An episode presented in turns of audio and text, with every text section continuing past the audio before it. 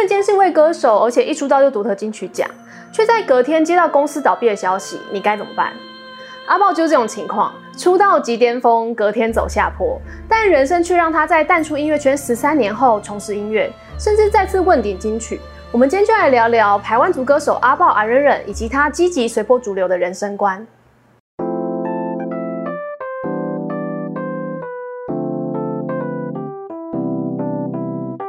我是小瓜，很多认识阿豹，可能来自于他们当年爆红的双人组合阿豹 and Brandy。爆炸头的造型与当时少见的风格，让他们一出道就迅速虏获众人的目光，歌唱实力也受到金曲奖的肯定。获得二零一四年的最佳重唱组合，甚至打败同时入围的 S.H.E。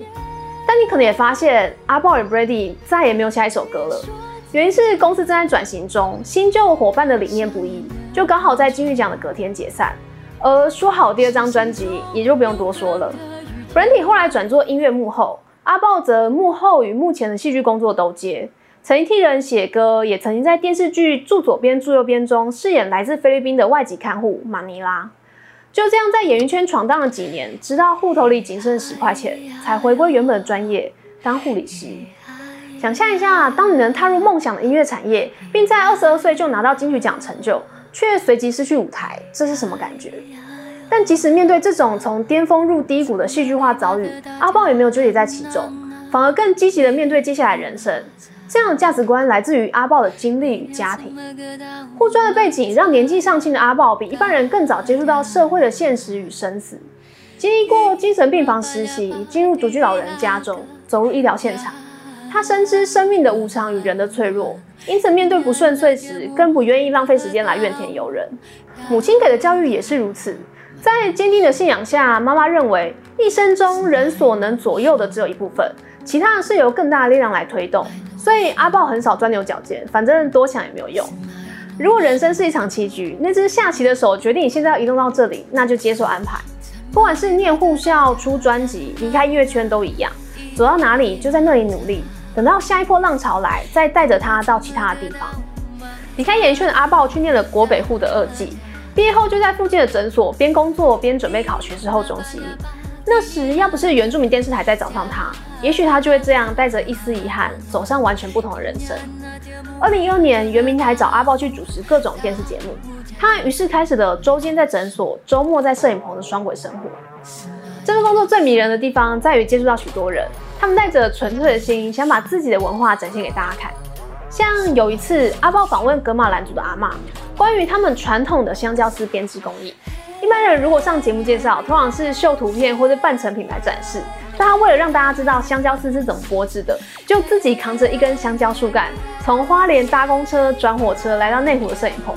虽然最后树干露出的时间不到一分钟，但阿豹就深深被他们的认真打动。他也因此认识了很多原民精英，投身于不同的传统艺术。最大的感想就是这些东西怎么这么厉害？原住民这个圈圈也太隐蔽了吧，知道人这么少。即使多数人直觉会认为这些东西可以放到网络上让更多人看到，或是参加比赛变成国宝等等，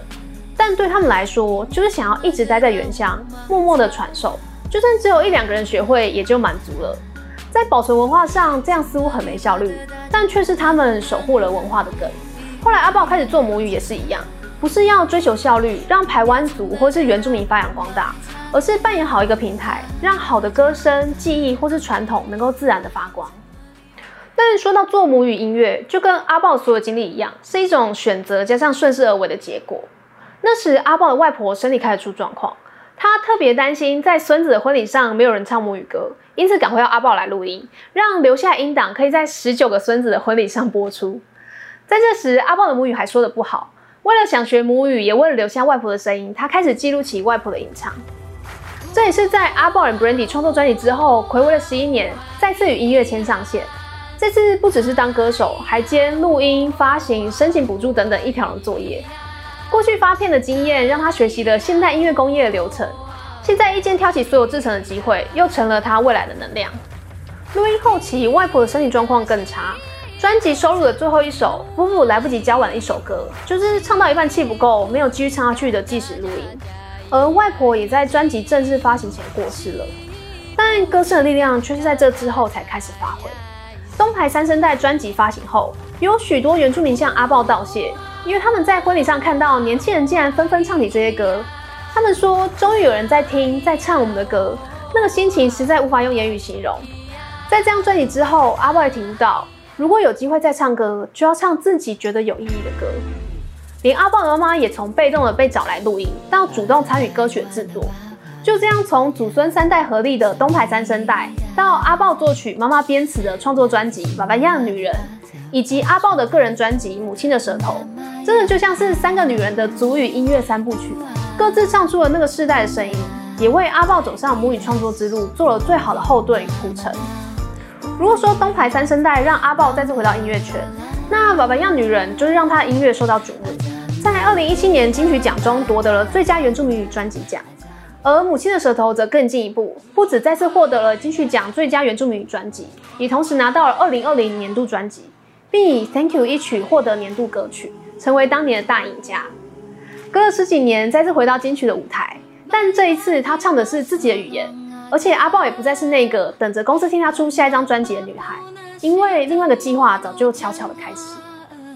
听外婆录音后，阿豹在二零一五年发起了一个环岛收音计划，那乌瓦。这是台湾族语中美好的的意思。他想要走进各部落中收集原住民的歌谣，就像是建立起一个原住民的声音资料库。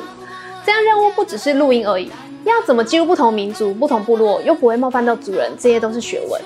好在当年原民台经验给阿豹许多助力，工作让他接触到许多其他族的人，出外景的经历也让他很会跟部落的人打交道。有时候看原民台的长辈也因为认得阿豹，比较容易放下戒心。这些年累积下来的种种，就在这个计划中开始发酵。除了将正在流失的古谣记录下来之外，那乌瓦计划的另外一个目的是将传统音乐做创新。阿豹在收音过程中认识了很多有才华、有梦想的原住民青年。当他把这些不同族的年轻人集合起来，一起脑力激荡，就成了那乌瓦的一号作品《ny》。这张专辑中，每个人创作使用的语言、曲风都不同，而唯一的共同点就是用母语创作。他希望原住民音乐能够有自己的制作能力与成果，并拥有自己的听众。也许不能马上达到最终目的，但 N One 就会是第一步。如果年轻人能够把母语创作变成习惯，那这些种子就会四处飘散，长成大树，长成属于原住民自己的网络，将纳乌瓦精神扩大起来。就在今年的二零二二金曲奖，N One 这张专辑有好几项入围，看来阿豹种下的种子已经在萌芽了。今天所讲内容就是来自阿豹的新书《阿里带着问号往前走》。阿里是台湾族语中“走吧，Let's go” 的意思。我想书名就是他想要传达的。你也许对于未来有很多问号，很多不确定，但是就往前走吧。谁知道当年阿豹有天会回到歌坛，再拿一次金曲奖呢？谁知道他今日会来做母语，而且也不止自己做，还带上这么多年轻人，做得这么轰轰烈烈。家庭与求学经历带给他豁达的价值观，让他走过了爆红与随之而来的事业低谷。经过了护理师时期的沉潜，圆明台的累积能量，又因着外婆回到音乐路上，与母亲投入母语的创作，而所有这些最后都成了今日的养分，让她从顶着爆炸头的年轻女孩阿豹，成为母语歌手，成为旁人口中的豹姐，带着许多年轻原住民找到舞台，一起自在的演出。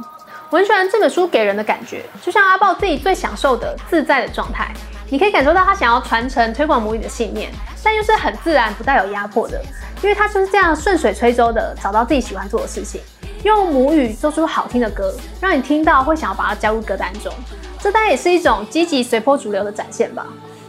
那今天影片就到这里，我是小瓜，用读书让自己不再是井底之蛙。希望你也喜欢今天的内容，我们下次见。